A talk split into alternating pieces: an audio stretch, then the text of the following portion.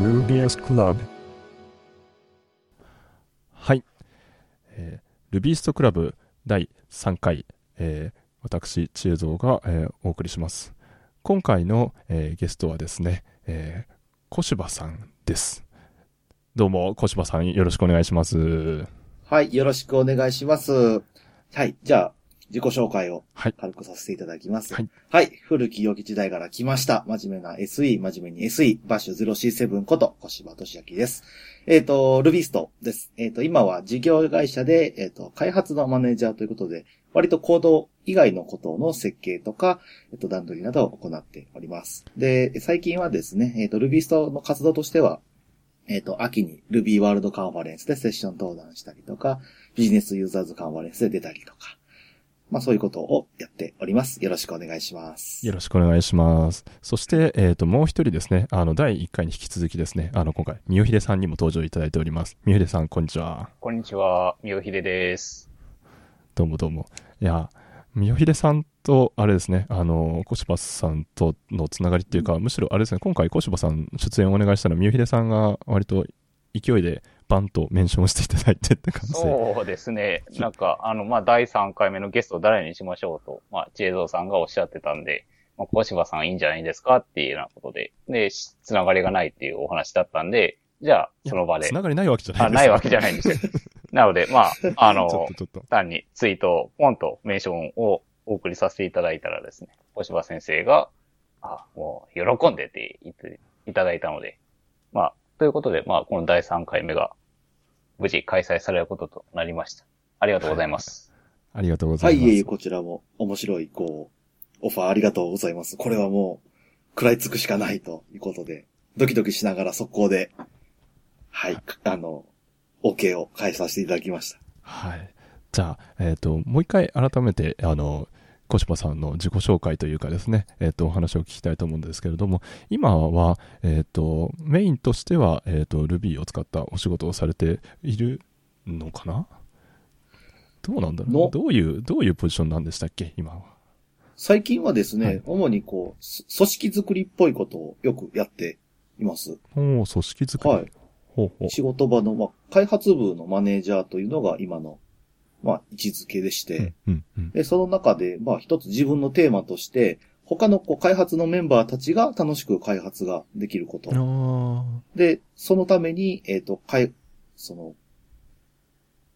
普通の、まあ、大多数の人たちが、えっ、と、あんまり楽しく感じないであろうことを僕が楽しくやるということを一つテーマにやっています。ほうほうほう。はいじゃあ、うちで言うところのなんだろう、まあ、技術部みたいなその基盤的なところをやってるっていうイメージだけでもないんですかね。そうですね。主に最近だとこう採用とか育成とか、ああ、なるほど、なるほど。あと、インターンシップの開催、まあ、あと外部へのこう、ブログの発信とかそういうので、こうみんなにブログ書きませんかって言って歩く仕事とかん。をやっています。なるほど。え、はい。ピクシブさんって、そのなんだろう、そそういう採用とか、あ、まあ、そっか、人事的なポジションじゃなくて、エンジニアとしてそういうところに携わってるっていう感じなんですかね。あ、はい、そうです。あの、その採用の取りまとめとかそういうのは、えっ、と、人事の部門の人たちが、えっ、と、やってくれるんですけども、そういう、ね、人たちと一緒に協力して、その、現場のエンジニアとして、あの、横で働く人間は、俺たちがちゃんと責任を果たすという、こう、ジョエルオンソフトウェアかぶれの一員としてですね。なるほど、なるほど。まあ、かつそれだけに専念していると、やっぱりサービス開発はあまり、なかなかできなくなっちゃいますし、うんそういう組織をどう作るかっていうところは僕は大好きなので、そこでまず一つやっていますよと。なるほど、なるほど。はい。で、それに加えて、あと技術分はですね、こう、Ruby ワールドカンファレンスともお話ししたような広告の仕事をしてはい、はい。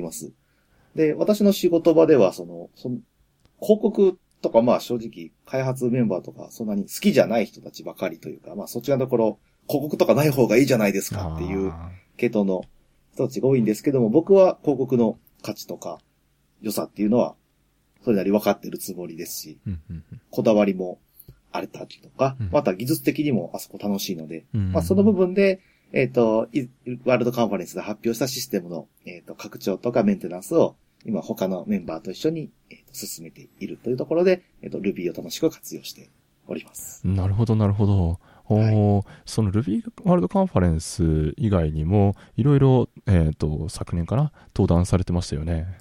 はい。えっ、と、そうですね。まず、春には沖縄 Ruby 会議01のうん LT をうん登壇したり、あと渋谷 Ruby 会議01のキーノートということで、ああ、いい話でしたね、あれねさ。せてもらってうん。ありがとうございます。あとは、あの、Ruby ビジネスユーザーズカンファレンスという Ruby アソシエーションさんのカンファレンスが、えっ、と、1月にありまして、うん。はい。そちらでも、えっ、と、セッション登壇をしてきました。ああ、だいぶはい、いろいろ重ねていらっしゃるんですね。うんたまたま重なりましたね。特に渋谷とワールドカンファレンスの被り方は、おーという感じで、あれ、時期的にどれぐらい離れてたんでしたっけ？確か同じ月の中だったとですよね。はいね。確か、なんか別のイベントとかでも、その、初旬、中旬、下旬と全てが何かがあって、こう、なかなか仕事との両立に苦労したのを覚えてああ、そうですよね。え結構ね、じ準備の方も入念にされてたと思うんですけど、そ、えはい。そっか。割と小柴さんってそういうの準備しっかりされる方なんですよね、きっと。あの、します。おそらくすると思います。ああの、僕の発表前のツイートとか眺めてもらうとですね、はいこう、資料できてないわ、みたいな発言って一度もないと思うんですけども。はい。すごい。あの、たとえできてなかったとしても、完全に準備万端ですというスタンスでああ、臨んでなるほど、なるほど。あります。実際にはまあギリギリまで微調整を繰り返したりとか、あの、読み上げて練習したりとか、目読して練習したりとか、あと想定の FAQ を自分の中で作っておくとか、あそういうことは結構強くやる方かなとは思ってます。あ、なるほど、なるほど。いやー、ばっちり準備をされてるんですね。そっか。で、ギルビーワールドカンファレンスの話に戻りますと、広告の話っていうと、具体的にはどういうお話をされたんでしたっけ？はい、えーっとですね。実は去年の、えーっと、春から夏にかけて、あの、仕事場の、えーっと、アドサーバーのリプレイスを行いましたうん。で、元のアドサーバーが2010年からずっと動いてて、非常にこう、パフォーマンスも良くて、あの、収益面で支えてきたんですけども、まあ、こう、いろいろマーケティングのメンバーと話をする中で、あと私自身も前職でアドネットワークのシステムに携わったりとか、アド系の他のことやったりもしたのもあって、よし、これを、リプレイス行きますかということで、うん企画を立てて、進めて、で、ワールドカンファレンスでその事例のお話をさせていただいたという、そういう具合です。なるほど、なるほど。はい。結構そういうリプレイスって、なんだろう、はい。強いモチベーションがないとなかなかしづらいとかいうイメージがあるんですけど、そこら辺は、なんだろう、まあ話せる範囲でいいいいんですけど、その、はい。何が特にその新しいものにリプレイスしようっていう、そのなんだろう、きっかけというか、モチベーションになったんですか？一番でかかったのはですね、はい。あの、全システム、パフォーマンス良かったんですけれども、ん。あの、PHP の5.5に対応し、あできないぞとーないるう、ほど。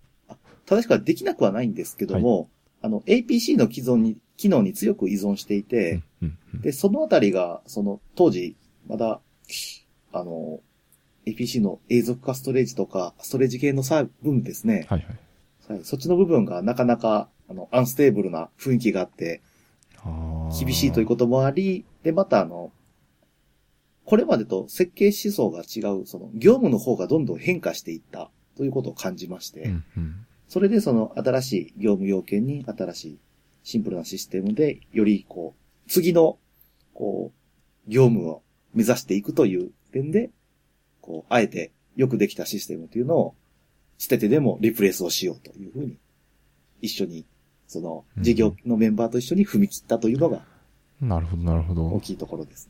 ああ、結構そうですよね。なんか、あの、動いてはいるけどそ、それをメンテナンスし続けて拡張できるかっていうとまた別の問題になってきますからね。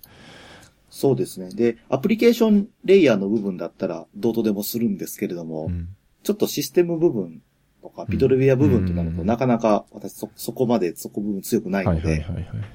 うん、これは ちょっと厳しいぞという風になったあのも一あつありますね。なるほど、なるほど。おーで、そのワールドカンファレンスでお話しされたのが、えっ、と、内容としては、あれでしたっけ？フルエント D とか、その辺の話と、まあ、いろいろされたってか感じでしたっけ？あそうですね。えっ、と、まあ、複数大きい、それなり大きいシステムなので、うんまあ、複数サブシステムで構成されてますよと。はい、はい。で、まあ、そこでのこう、まあ、大きくは管理サーバーと配信サーバーの二つに大別するんですけども、そこの中のアーキテクチャがどうなってるかとか、お互いの連携をどうやって工夫してるかとかまたあの、アベイラビリティとパフォーマンスと、そういうあたりの兼ね合いをどういう技術で取っていったかとかあとチューニングですね。はいはいはいはい。はい。あの、特に配信サーバー側が、月間38億 PV の、あの、からの1、1ページ4から5の広告枠が、うん。まあ一般的なサイトでありますよね。はいはいはい。はい。その分をこう、ほほんの数台で受け切るためにはそれなりの工夫が必要で。そういう部分の、えっ、と、知見と、えっ、と、業務の移り変わりへの対応というところのバランスをどう取ったかというのが、まあ自分の中でのテーマでした。で、その中で、うんまあ、ル Ruby で、あの、私の好きな言語の Ruby ではい基本的に、配信サーバーも管理サーバーも書いていって、その可能であれば、業務的なロジックは全部ジェムに逃がして。で、共有すれば、うんあの、二重実装が避けられるというはい読みがありました。なるほどなるほど。そのチャレンジをしたんですが、その天末がどうだったかというのがその、一番、まあ、開発の中で辛かったところだったので、はいはいそこの知見を、このワールドカンファレンスの場で、うんうんうんこの事業会社の内政でも、まあ、この程度は普通にできますよということも含めて伝えしようと思ったのが、そこの次第です。ああ。これって結局、全部オールルビーでいけたんでしたっけ？では、いけませんでしたね。ああ、ですよね。はい。えっと、配信サーバーあ、管理サーバーと、管理サーバーと配信サーバーのつなぎ込みのスクリプト。それと、えっと、配信結果を集計するスクリプトなど、こう主要な部分は、うんあの、Ruby で書いてるんですけどうも、んうんあの、フロントに立ってる配信サーバー自体は、当初、パドリーのベースで、ああ。そういうのを書いていって、で、パドリーの、でも、チューニング重ねて、えっ、と、また、チューニングポイントがあったので、シナトラにさらに剥がして作り直して、うんうんそれでも、チューニング重ねてもダメだったので、結局 Go で書き換えたというのが、開発中の一つ大きい出来事でうした。ん。それをね、Ruby ワールドカンファレンスっていう Ruby の冠がついてるところで話すと結構ドキドキしますよね。あ、そこはまたその、ビジネスで使う上で、適切な技術うんうんを使って、で、またその、最初から Go で作ってたら多分もっと自分がやってる分には残念な結果になったはずで、うん。その部分の、こう、プロダクションレベルのラピッドプロトタイピングが Ruby でできていたので。その、Go で書き直して、で、Go で書き直すときでもどこがボトルネックになりそうかが分かってる。はいはいはいはいはいはい。なるほそこの価値はこう全ど。然、うん Ruby のワールドカンファレンスで話すべき内容だったかなと。なるほど、なるほど。まあ、僕もそうか、前職の時に、その、音声対応のサーバーを書くみたいなのがああったんですけど、その時あまあ、音声対応のサーバーっていうか、まあ、そのロジックを書くときに、最初 Ruby でプロトタイピングをして、その後 C プラで書き直すみたいなのをやるみたいなことやってたんですけど、割とやっぱそういう意味で言うと、な自分の慣れてる言語でバッて書いて、それをベースに、そのなんだろう、設計したものを使うっていうやり方は楽ですよね。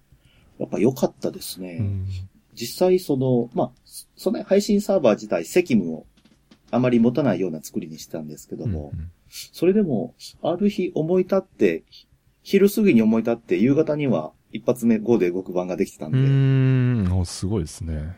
はい。やっぱそれはそんだけルフィで迷ったりとか、その配信サーバーとどっちに責務を寄せるかっていうのも、設計の重要なポイントだったんで、うんそれなり、こう、最序盤から悩悩んで線引いてやったところなんですけどうも、ん。まあ、それだけ考えて作った価値はあったなという、うんそんな思いです。なるほど、なるほど。はいちなみに、あれですよね、この Ruby ワールドカンファレンスって、みよひでさんもし出られてたんでしたよね。そうですね。はい。ですよね。はいじゃあ、そうか、じゃあ現地でお二人登壇されてっていう。そうですね。で、お互いにですね、あの、最初の質問をし合いましょうねっていう、まあ、お約束もさせていただいてですね。あの、はいはいはいそのお話があったので、小柴さんにはだいぶ助けていただいた、ちょっと気持ちが楽になったっていう思い出がありますね。ああ、なるほど。Ruby ワールドカンファレンスのあのし司会の方って結構、なんだろう、質問がね、あの、全部美味しいところ持ってっちゃうみたいな、そういうので有名じゃないですか。そうですね。突っ込まれましたね、去年。ね、ですよね。そそっか。そこをちゃんとお互いね、拾い合うっていう、いい関係。その話確かそうですよね。なんだっけ。あの、コシパさんのあの渋谷 Ruby 会議でのキーノートでもそういうお話されてましたよね。キーノートじゃなかったかな？なんかの質疑か何かで、あの、最初に質問するようにしてますみたいな話。そうですね。ああ、しましたね。うん。はい。そうも。しかしたらうん渋谷だったかなという気が。そうですね。僕なんかそれの話をちょっと生で聞いてたんで、ああ、いい、いい話だなと思って聞いてたんで、なるほど。あれは、まあ、まあ、初めに質問すると、いろいろ、いろんな人が楽になりますよということとともに、あれなんですよね。あの、私の、まあ、いくつかの思いがありまして、で、カンファレンスに参加する以上は、あカンファレンスの、こう、参加費とか時間とかを取り戻せるかっていうのは、口を開いてる回数と時間だと思ってるんですね。ああ。故にあの、登壇してるスピーカーが一番きっと得るものが大きいですし、うん、うん。またあの、会を開催してる人たちもそれだけ、は、はの、は、口を開く機会は多いと思うんですよ。うん、うん。ただあの、漫然と聞いてるだけでは、なんか、おう、ええ話聞いた、終わりみたいな感じで、うん意外と持ち帰れるもんがなかったりすると思っています。なるほど、なるほど。はい。で、えっ、と、故に、こう、まあ、自分として、一参加者としても持って帰りたいので、そのセッションのことは必死で聞いて、で、そこで気づいたことは、一番聞きやすいタイミングで聞こう。で、一番聞きやすいタイミングは、一人目、一番手、だという思いがあって、まずそうやってるというのもありますね。ああ。なるほど、なるほど。そっか。まあでも確かにそうですよね。最初はね、他の人と被るとかそういう心配もしなくていいですからね。はい、そうなんです。あの、他の人とも被りませんし、他の人がなんかすごくと聞いてて、なんかこんな質問していいんだろうかみたいなああ、ありことをますね。考えなくても、うん。はい、いいので、やはり一人目でやろうと。で、自分、またあの、自分が発表者の時も、その一番辛いのは質問がないことなんですね。ああ、そうですね。はい。よくあの、なんか、まさかり投げられたらどうしようっていう、うん。こう、ああいう、なんかまあ、厳しい質問への恐怖みたいなのは、よく発表する人から漏れ聞いたりするとこではありますけども、はいはい。逆に普通に喋ったらシーンとされて終わっちゃうねんでといううん、うん。ところが、やっぱり、良かったのか悪かったのかすら判断がつかなくて怖いのでう、ん。で、そこで、もし他の人いなかったら自分が言って呼び水になろうという点でもあるし、次自分が言うことで質問しやすい、そういう場も作れるかなというのもあって、まあできるだけまた、こう、いわゆるクソリプにならないように 寝てやるっていうのは、なかなかセッション聞いてる時の緊張感でもあるので、なるほど。ぜひこう、みんなやってほしいなと思うところでもあります。うん。なるほど、なるほど。実際そこで、こう、三好田さんにね、が質問してくれて大変助かったのを覚えています。いえいえ。と言って、実はもう、その時頭真っ白で、今こう、どういう質問いただいたかほとんど覚えてないんですけども、あれですよ。あの、はい。あの、なんで、Go で書き換えたっていうお話だだったんですけれども、その Ruby を活用した理由って何でしたっけっていうのをお話をさせていただいたと思います。なので、今日のこの収録のちょっと前にお話しさせていただいたやつと一緒ですよ。あ、なるほど。なるほど。思い出しました。はい。そう、その時に、今思うと、どれだけ練習してても、さっき言ったような、ラピッドプロトタイピングとしての効果っていうのをもっと盛り込むべきだったかなというのは、うん終わってからの振り返りポイントでもありましたね。うん、なるほど。ちなみになんかすごい自己紹介から盛り上がってしまったんですけど、えっと、まだ、あの、そうそう。小島さんちなみに趣味は何でしたっけ？趣味はですね、はいはいまあ、いわゆるこう、そういう場に行って LT したりとうんか、話聞いたりするのも大好きなんですけども、はい。最近はですね、こう、ゆるキャラと自転車という二軸がありまして、ほう、ゆるキャラと自転車。だい,、はいだいぶ離れてるような気がしますけど、ゆるキャラっていうはと、具体的にはどういうのなんですか？あの、ゆるキャラのイベントに行くんです。ゆるキャラのイベント。ゆるキャラさんたちがこう、舞台でわちゃわちゃするようなイベントが、はあいろんな地域でやってまして、はいはいはい。で、そこに行って、ゆるキャラさんたちの可愛い動きとか、他のこう演者、出てくるステージに立つ人たちの応援したりとかをして、ほっていうのを見に行った後、こう、ゆるキャラと触れ合う機会が外のホワイエとかであるので、う。はいはいはいはいはい。そこで写真撮ったり、撮撮られたりして楽しむといなるほどう。イベントがあります。ちなみにこ、ここにたどり着いたのも、実は広い意味では Ruby コミュニティのおかげでして、あそうなんですか。はい。へあえ。の札幌 Ruby 会議2012というのがうんうんありまして、で、そこの無料配布コーナーに確か、もうちょっとセコンさんのからフォト付けされてなんか持ち込まれた CD、アーティストさんの CD が。置いてあって、はいはいはい。そこからがきっかけですね。それは全くゆるキャラとは別の文脈の CD だったんですけど、はいはいはいはい。まあその CD もらって聞いて、はいで、まあ、ふとこうライライブに行って楽しくて、はははは。で、そこからその、グループのアーティストさんたちだったんですけども、はい脱退した人のソロ活動で、はいその、ゆるキャラが絡んでいてですね、はあ、その流れ。はい。そこから、ゆるキャラ、へへ。あやっぱゆるキャラ可愛いみたいそれ、普通に、あれですね、セコンさんっていうと、多分だから、アイドル系のユユニットのはい。CD からあ、はい。て展開して、ゆるキャラにたどり着いたってことですか、そうなんです。へへへ。すごい。まさにもう趣味な感じがあってはあ。楽しいです。なるほど、なるほど。はあ。で、自転車と、あ、で、ちょっと話が変わるんですけど、自転車も結構ね、あの、良さそうなのをこの間買ってらっしゃいましたよね。はい。あのー最近新しいの買いまして。で、まあ、もともと、まあ、こう中学高校自転車通学で、うんうん。で、まあ、自転車自体には親しみあったんですけども、はいこう、ここ、大学の時、バイト代働いてですね、はいブリヂストンから出てた27インチのタイヤの系のうんうん。折りたたみ自転車というのを買って、おー。で、それを今でもまだ乗ってるんですけども、その他にこう、ストライダーっていうもっと小さいやつとか、うんあの、ビアンキっていう自転車メーカーの折りたたみの自転車を買っちゃったりして、あー。なんか折りたたみ自転車3台ある中で、プラス、こう、最近シクロクロスを買って。ああ、シクロクロス。し。いいっすね。なんか、だいぶあれですよね、折りたたみってね、小系の、や径が小さいやつが多いと思うんですけど、シクロクロスになるともう普通のサイズだから、なんだろう、乗り心地とか全然違いますよね。あの、やっぱり違いますね。うん。で、もともとまあ、まあちょっとロードに憧れがあって、うん。まあ、そんなにこう、ユアペダに触発されたわけじゃないんですけども、まあまあ、その、周りでも買う人も増えて、うん。で、よし、やっぱりここは買おうと思って探したんですけども、こう、まあ、言っても、レースに出るとか、そういうモチベーションあんまりなかったんで、うんうん。まあ、スイスイ走れて楽しかったらいいなというところがあったんですね。うん。またこう、ちょっと最近、こう、体重のグロスが、こう、顕著になってきてまして、なるほど。よか、よくないなということで、はいはいはい。はい。ちゃんと運動しようということでもあって、こう、探したんですけども、なかなかいいのがなくてですね。うん。ピンとくるのがなくて。うん。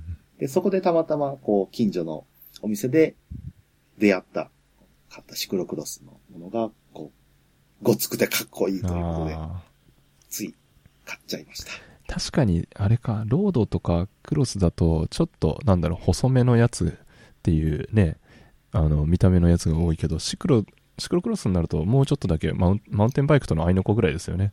だからそ、うですね。ごつめな感じになるんですよね、きっと。はい。ぽいですね。うん。まあ、なので重さとかももうちょっと若干大きいし、うんうんうんうんそのいろいろロードほどスピード出すような格好で乗るわけじゃないんですけども、はいはいはい。まあ、楽しんでよかったり、こう、近所の河川敷の未舗装区間とかも楽しく入ってきたりとか、いいなぁ、いいなぁ。そっか。わざとダートっぽいとこにちょっと入ってはいはいはいはいはいねえできて。ああ、そっか。ロードの、ね、あの、タイヤとかだと、あんま未舗装区間行くって感じじゃなくなるから、そうなんですよね。羨ましいな。はあ、なるほど。ただ、こう、最近友達たちと、あの、鎌倉まであ、はいはいライド。しに行って、その時に少しロード乗らせてもらったんですけど、はいはい。やっぱり軽くてうんよかったですね。いやー、あのね、なんだろう、あの、ロード、ロード乗った時って、あの、進むスピードの漕いだ力と、その、なんだろう、自分の知ってる進むスピなん距離とか全然違うじゃないですか。その、違いますね。めちゃめちゃ軽くて、めちゃめちゃビュンビュン進んで、なんだこれはみたいな。はいあれはいつか欲しいなとは僕も思いますね。じゃあ、ぜひ買って、ルビーストライドをしましょう。ああ、いいですね。いや、実際このあたりが、その、結構、まあ、開発の、そういう、いわゆる、組織作りとかって、うん。そんなに過去やったことがあってやってるわけじゃなくて、うんそうと、これまで自分がその、一プレイヤーとして味わってきたことを、試作して再実装して、設計して再実装してっていうのをやっているんですね。うんで、そうなってくると、なかなかやっぱり、不慣れなことも山ほどあってですね、うん。こうすごくそこに、時間というよりも頭を使い切ってしまうことが増えまして、なので、ちょっと、一つ趣味というか、そうじゃない時間で、こう、頭をリフレッシュして、うん。体もリフレッシュして、今年、こう、35歳になるんですけども、あいわゆる定年時代をはいいかにちゃんと生き抜くかということを思って。よりこう、アグレッシブに。もっとやっていこうということを思って、こういう趣味に手を出したりというか、のめり込んだりとか、また仕事でもこう、なんかいろんなことをやってみようとして、宿泊してるところです。なるほど、なるほど。ああ。いや、そういう意味で言うと35歳か。いや、小柴さんの、その、なんだろう。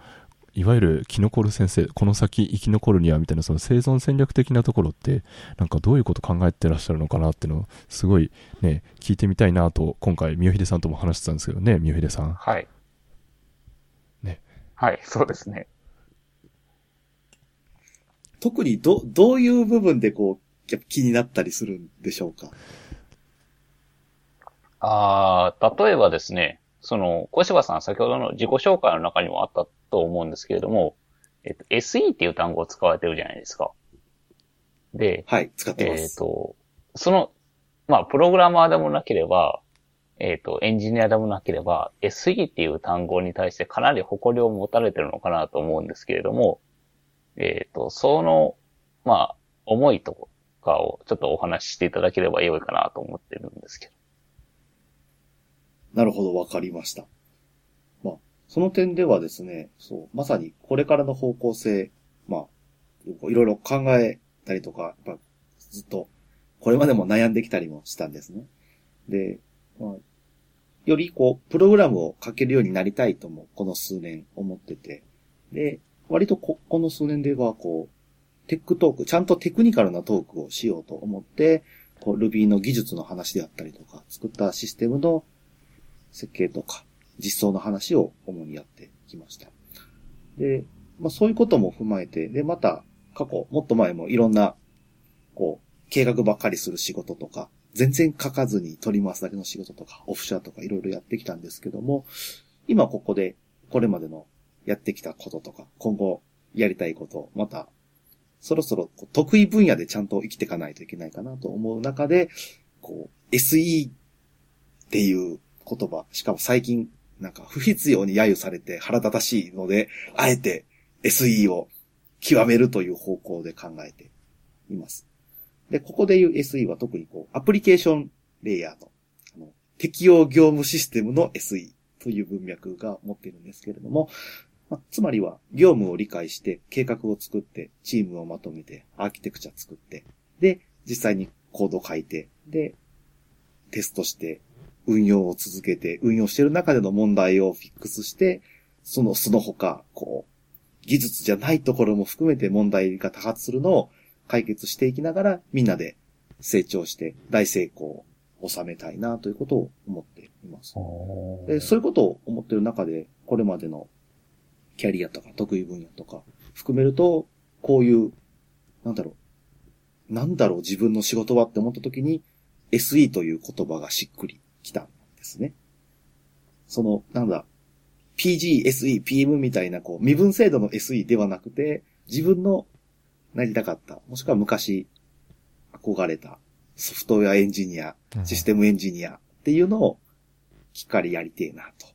で、それを最近は、こう、より、すこう、こう我々の IT のエンジニアとか、IT 関わる人の、こう、専門家が進んでると思うんですけども、こう、あえて、完全な専門ではなくて、いろんなことを幅広く、でも、きっちり真面目に、結果出せるような、そんな人になりたいなと思って、まあ、今やってる仕事の活動も、これも、これは、組織、自分の周りを見渡したときに、こう、アーキテクチャとして必要なパートが、て、て、あの、ちょっと欠けていたように感じたので、自分がそれをやっていこうというふうにして、こう、自分たちのシステムをより良くしているつもりでありますし、で、また採用とかそういうところも、完全に自分たちが今後何を問題解決していくかとか、何をなすかっていうところに必要なメンバーに入ってもらうための活動で、もうまさにこれこそ、技術技術の仕事、SE っぽい仕事と思って、で、まあ、楽しんで、それを今後もやっていって、そこで極めて、極めたいなというのが、今の、こう、生き残りですね。また、ありがたいことに、最近こういう仕事を、そんなにみんながみんな好きでもなくて、そのプログラム好きな人がずっとプログラムを書いていけるようになってきてると思うんですね。うんなので逆に、あの、そうじゃない仕事が今手薄になってるから、あ、自分がそこをいただこうと。うん。いうのもまたマーケットで生き残るための術だと思っています。ああ、なんか、あれですね、今の話を聞いてちょっと思い出したのが、えっと、ちょっと前に、あの、伊藤直也さんがスライドに上げていて、もともとは、そのなんだろう、任天堂のあの岩田社長が、なんだっけな、あの、自分の好きなことと得意なことは違うんだよ、みたいな話をされてたのをい、あの、直也さんが引用してたんですけど、そのなんだっけな、その、他の人にやってもらって、なんか、その、ありがとうって言われることが一番なんか実は得意なことで、その自分の好きなことが得意なことと勘違いするみたいなのがよくあるけど、そうじゃないんだよみたいな話があってですね。で、でも小柴さんの場合はでもそのなんだろうな、まあ、仕組みを作ったりするっていうことはそもそも自分で結構好きでやっていたっていう、そういう感じなんですかね。まあ、好き、好きというか、ううんん、と、いや、もちろん僕もこう、昔、プログラム書いて、こういう道に進みたいと思った一人として、うん。卓越したプログラマーになりたかったんですよ。ああ、はいはいはいはい。やっぱでも、どうやら、あかんっぽいというのを、ああ、分はいはい。なんで、その、ずっと、その、プログラムを書いていると、すごく幸せでう、ん。楽しいんですけども、そこは、なんか、あ、そう、他と先達たちもそうなんだと今の話を聞いて、ありがたい、嬉しくなったところではあります。はいはいはいはいはい。そこで、まあ、たまたまややってきたとか、携わるチャンスがあったことが、少なくとも嫌いではなかったというところはすごく大きいかなとうーん。思います。なるほど、なるほど。そっか。うん。まあ、そうですよね。結構、ロックスターだけがね、なんか、べネットの向こうからだと伝わってきて、俺はずっとコード書き続けて、あの、給料もいいぜ、みたいな、ね、そういう人たちばっかりなんじゃないかな、みたいな、そういう、なんだろう、ともすると不安に襲われたりとかもするんですけど、まあ実際、なんだろう、それだけじゃない、なんだ、それだけでは、ロックスターだけではね、そのソフトウェアってできないのかなというふうにも思ってたりはするので、すごい、僕、いや、僕今31なんですけど、小柴さんの話を聞いてると、ああ、なるほどっていうふうに、参考、参考になるというか、一つのロールモデルなんだなというふうに見させていただいておりますって感じですね。おあ、それはありがたいです。うんい。や、ロールモデルとか、いや、嬉しいな。逆に、そういう風に思われる年になったんだ、というのも。いや、なかなかね、この業界ってやっぱり、その、なんだろう、まあ、業界全体が若いから、ちょっと先になるとどういう風になるだろうみたいなのって、あまり他の人を見てて参考にできるかっつうと、まあ、とにかく自分で道を切り開いていくしかないっていうのが基本だと思うんですけど、そういう意味で、なんだろう、いろんな人の考えを知れると、もっと自分の道を選びやすくなるんじゃないかなっていうのを最近強く思いますね。なるほど。逆にまた、最近インターネットとか、そういう、そのボリュームゾーンの人たちがいい年になってきたせいか、あの、いろんなメディアとか記事とかでも、はい。そういう、こう、今後の中年に差し掛かっていく中でのキャリアみたいな話が増えてきて、うんうんうん。それが可視化されるようになってきて、はいはい。大変ありがたい時代になったなともあ思いますね。ー、なるほど。確かに、そういう意味ではインターネットの、ね、む昔どうしてたんでしょうねっていう感じもしますね。きっと、こう、人、仕事場にそういう先輩たちがいてて、その背中を追っかけれたんだろうなとあー、そっか。思いますね。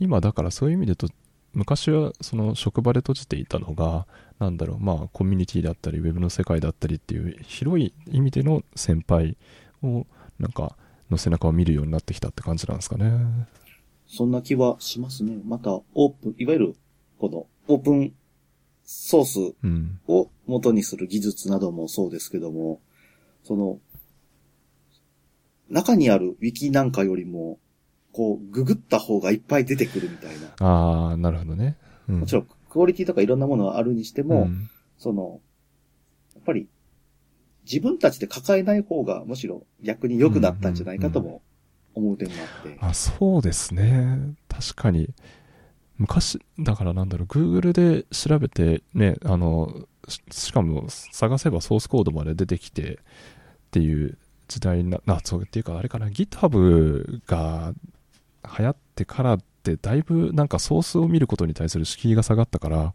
それでなんだろうウェブで調べてソースを読んででなんか分かんないことがああそれでも分かんないことがあったら質問するみたいなサイクルがすごい回しやすくなったなっていうのは思いますね。うん、思いますね、んありがたい話で。また、うんそうやってやっているとこう、最近、その、技術情報の蓄積の仕方の考え方がちょっと変わりつつありまして、ほその、まあ、Ruby カーワードカンファレンスとかそういうところで発表したりとかまとめたりっていうこと自体、う。これはい。まで好きだったんですけども、はい。むしろ、こう、もっと別の意味でもやった方がいいと思う事例がありました。で、それがですね、あの、インターン生を受け入れたりとか、うんうん、新しいメンバーに入ってもらうときに、うん、その自分のスピーカーデッキの URL とか示して、ここにまとめてるんで読んどいてください。ああ、はいはいはいはいはいはいはい。パーマリンクを用意しといて、これ見ればいいよって言えるっていうやつですね。あそうなんです。で、しかもそこには必ず日付が入ってて、いついつ頃のはこれだからみたいな話と、あとは現在のスナップショットであるソースコードはここにあるから、読めるよと。で、それは社内のウィキよりも、もうちょっとその、外の、その会社のコンテキストじゃない人たちに話してる内容なので、うんうんうん一つ伝え割りやすい点もあるかなとは思って。ああ。その点でもやっぱり中に、その、いや、業務的な秘密の部分は出せないんですけども、うん結構テクニカルな部分っていうのは、こう、げ勉強会で話せる程度には、こう、業務と直行している部分がたくさんあるので、うんうんそういうものは、こう、積極的に外に出して、で、内部で、こう、こっそりパッチを作らずに、ちゃんとアップストリームに提案するとか。せめて、こう、俺のローカルにあるようじゃなくて、俺の GitHub のここにあるから、これよろしくみたいな。はいはいはい。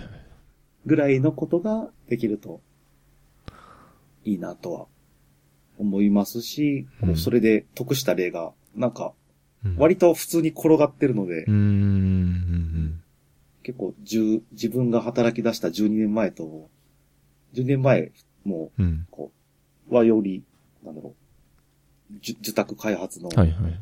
金融系システムの SE とかやってたんですけど、はいはいはい。当時と今とで、やっぱりテクノロジーが進化してうん。良くなったなと思う。ところでありますね。なるほど。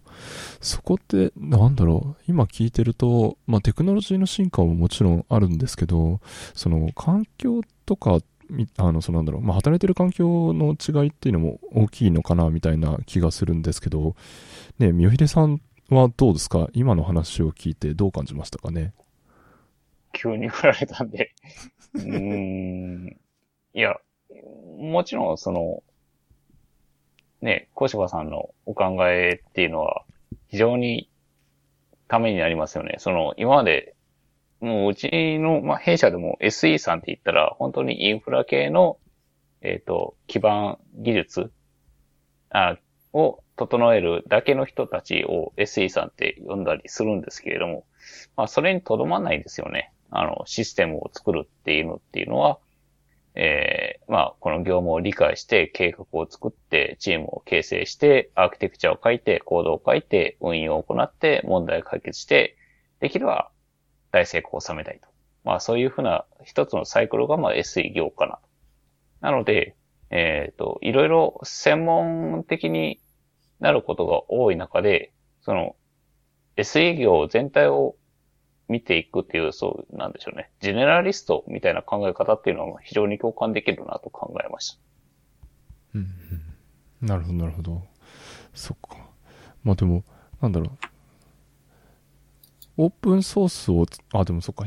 三秀さんもそういう意味で言うと、今、 Rails を使って仕事をされているから、オープンソースのベースにして仕事をするってところは変わらないんですかね、そこら辺は。そうですね。なるほど、なるほど。そっか。でも、そっか。その辺の話は前、以前もあれですね。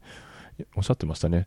内政の中でしかないやつよりも全然やりやすいみたいな話は。うーん。まあ、あの、二通りありますよ。その、やっぱり内政で、あの、業務系のノウハウとかに関しては、その内政で培ったものっていうのは非常に大きな武器なので、えっ、ー、と、うんうん、それを活かさない手はないでしょうと思っています。うんうん一方で、その一般的な汎用的なものですね、そういうのもっていうのは、自らゼロから書くんじゃなくて、外部から取ってきた方が早いでしょ。ライセンス的に問題がなければ。うんうん、なので、えっ、ー、と、そういう風にして、まあ、うまいところ活かすっていうようなところが、まあ、ノウハウです。なので、どちらか一方に倒れるっていうようなところは、もう今の時代ありえないと思っていて、うん、うまく取捨選択をする。なるほど。で、その取捨選択を間違えると結構痛い目に遭うのかなと思っています。まあ、なるほどね。そっか。なんぼかまあそこも、こう、まあ出しやすい部分と、出しても仕方がない部分というところは、まあもちろんたくさん、自分のコンテキストでもあるかなとは思いますね。うん、例えば、その、さすがにこの、広告システムの中での様々なこう出し分けのロジックなんていうのは、それなりこう出しにくい代物でもありますし、うんうん、また逆にそれは、どれだけチューニングのロジックとか入ってるとしても、あの、まあ、世の中に論文が逆に出てるものがあって、それをどう自分たちの制約下で活用するかっていう実装なので、うんうん、逆に他の人が見てもあんまり面白くないなとただ、どういう意味で活用したらよかったかっていう話自体はいいので、まあ、うん、いろんな場で出していきたいなと。うんうん、あとは、あの、ジェムにできるものは積極的にジェムにするみたいなあたりは、はいはいはい。すごくやりやすくて。ああ、はいうん、あまりこう、いろんな言語の、そんなに僕多彩な言語を使えるわけじゃないんですけども、うん、Ruby、ジェムズオルグ、便利っていうのは、を常々思いますね。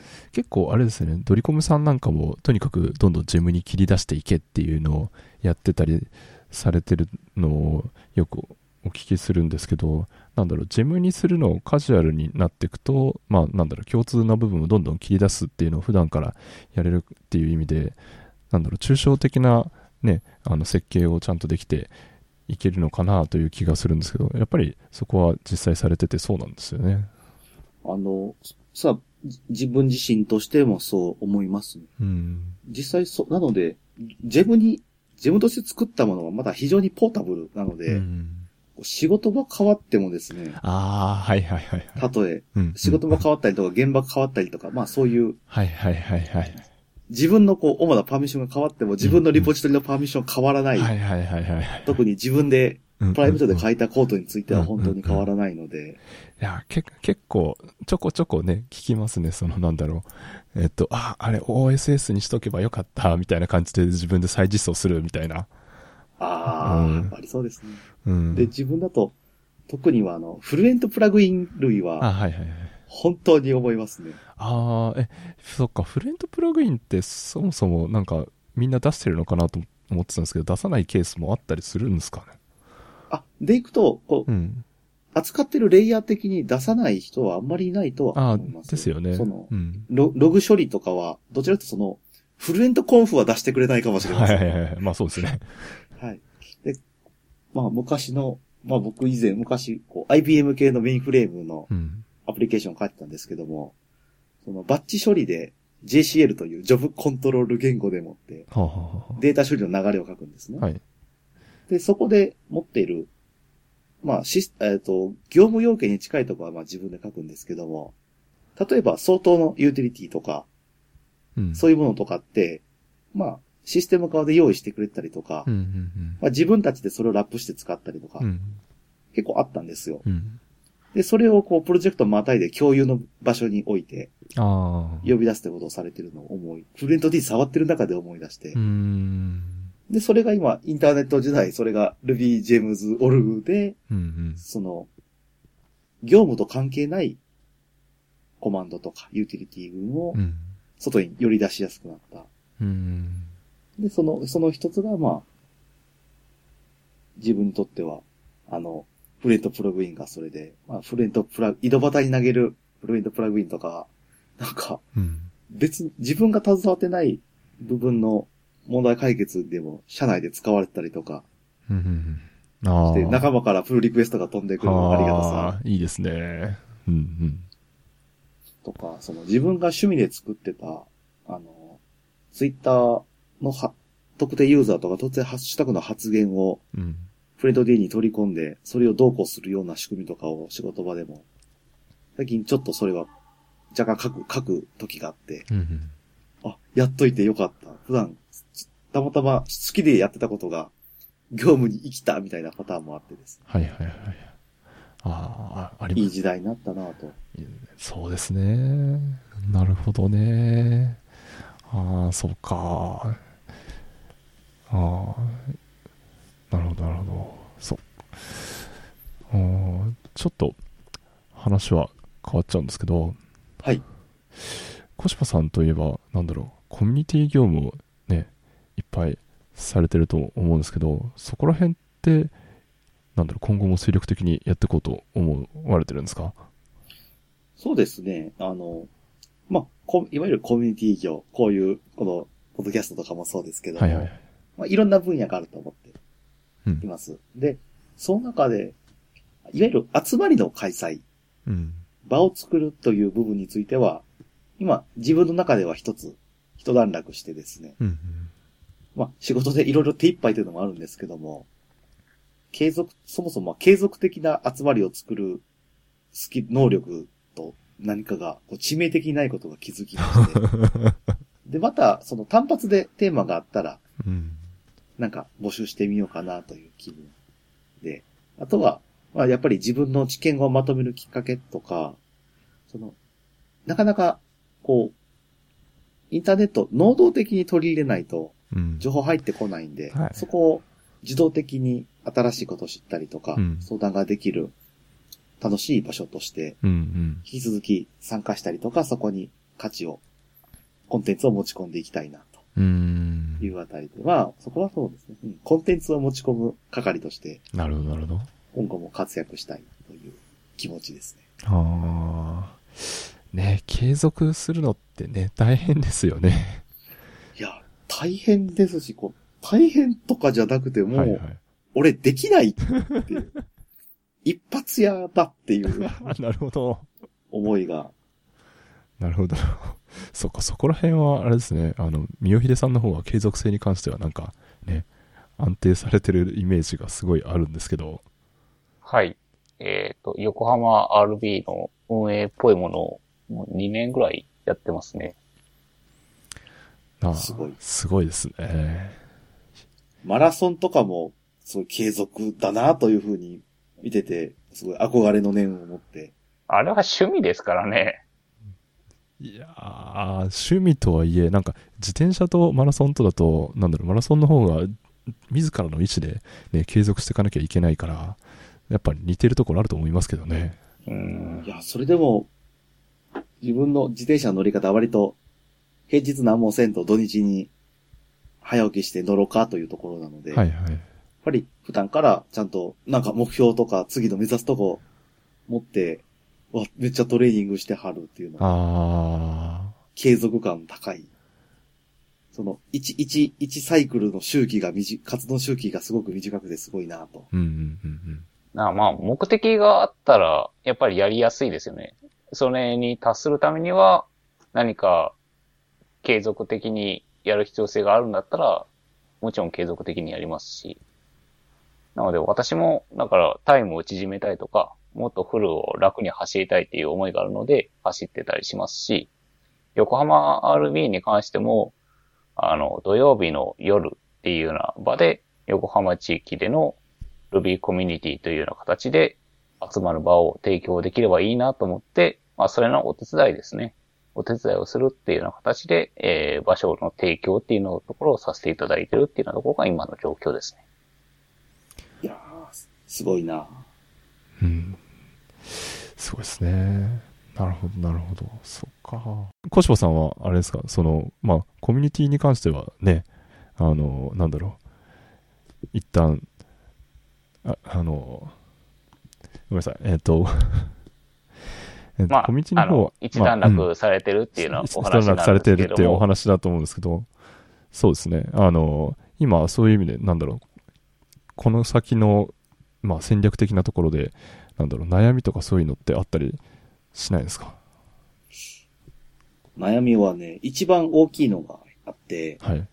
あの、力不足感ほう。は、依然として付きまといますね。力不足感とは、はい。あの、もっとうまくできるんじゃないかって、後出しじゃんけん的に自分自身に思うんですけども、うん。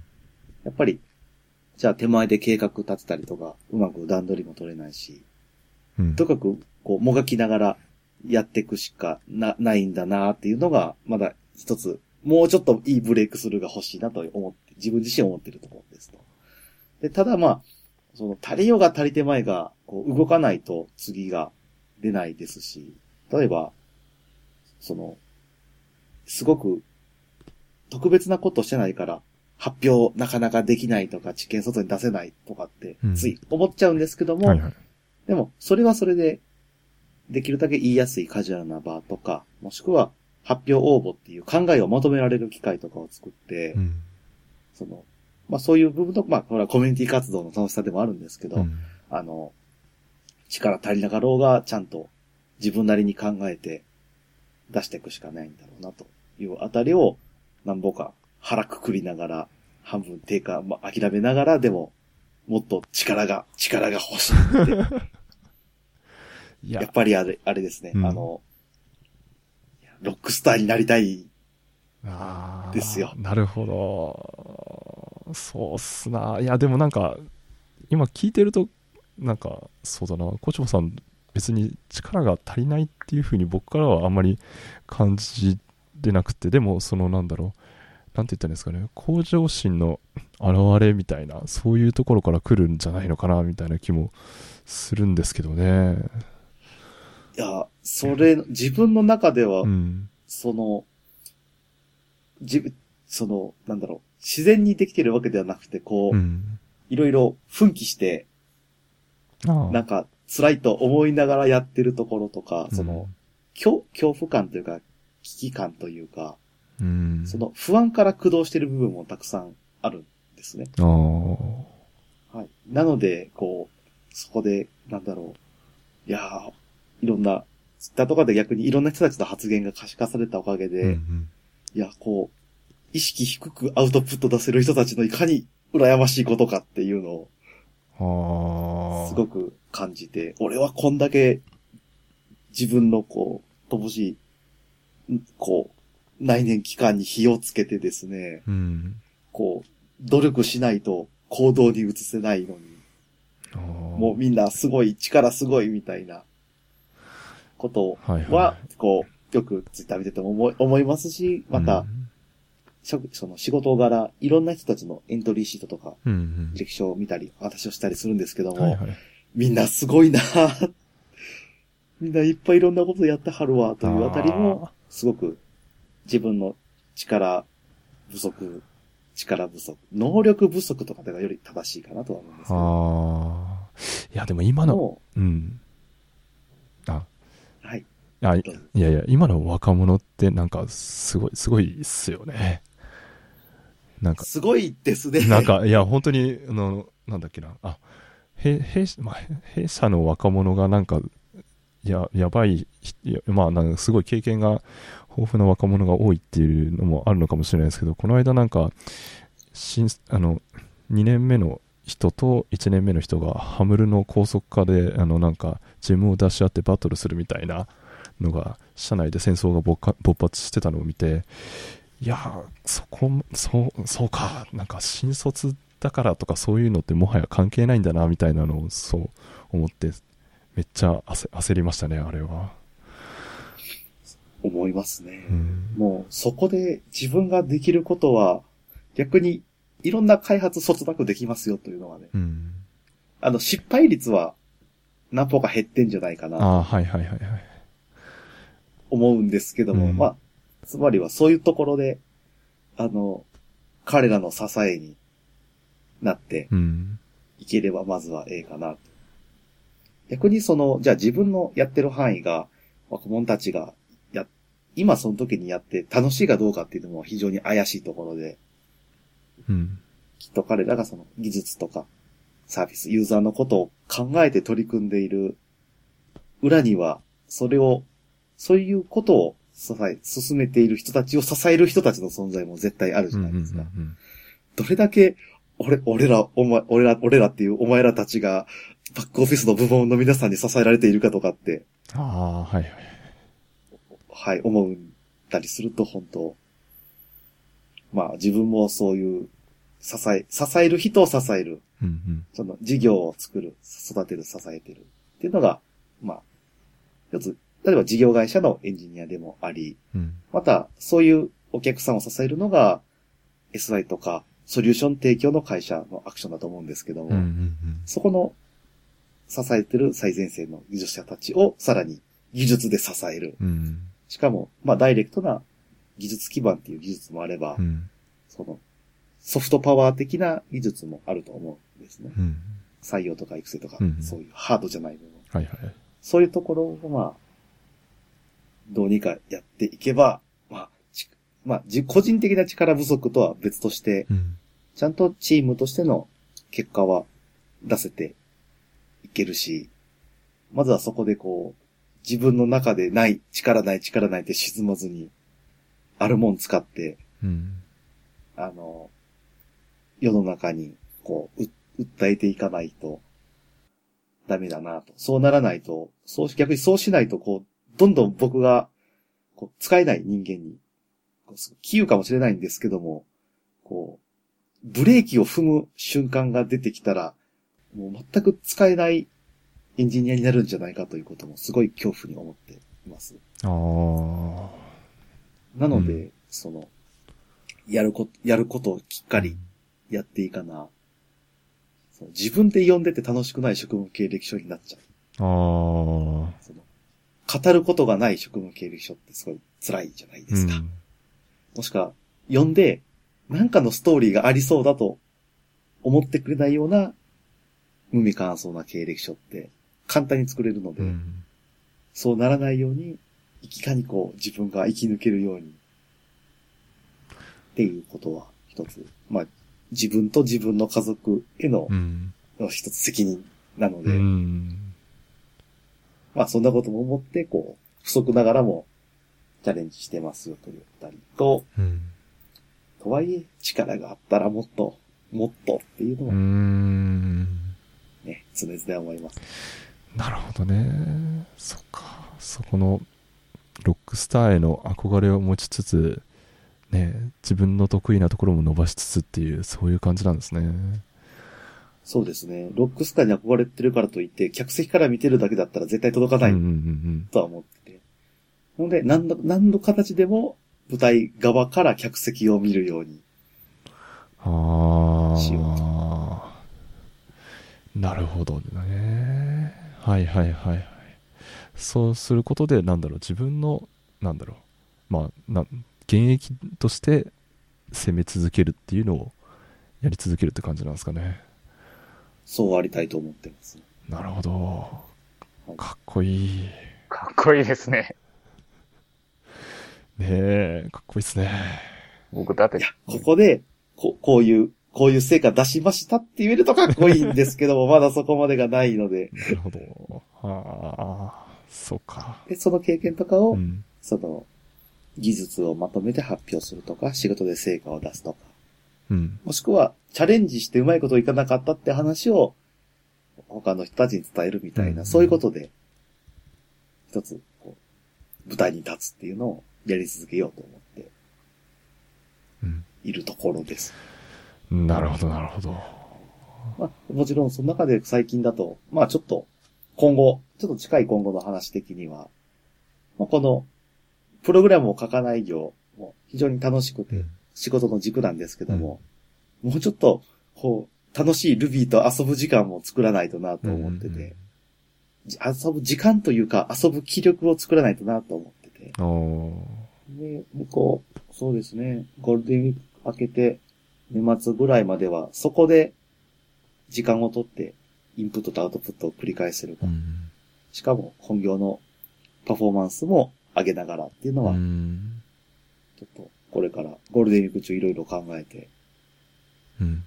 一つ努力目標を作ってやっていこうかなと思っております。なるほど。ああ。いいですね。この姿勢をすごい、僕も今なんか話を聞いて、もっとコード書こうって、いやー思いました。うわお互いが頑張りましょう。はいはい。頑張りましょう。今回、予想以上に小柴さんと三代秀さんのゲスト会が、盛り上がったので、前後編に分けてお送りしたいと思います。続きは、後編をお楽しみに。番組への感想は、シャープルビーストクラブでツイートしてください。また、iTunes でのレビューもお待ちしております。それでは、また。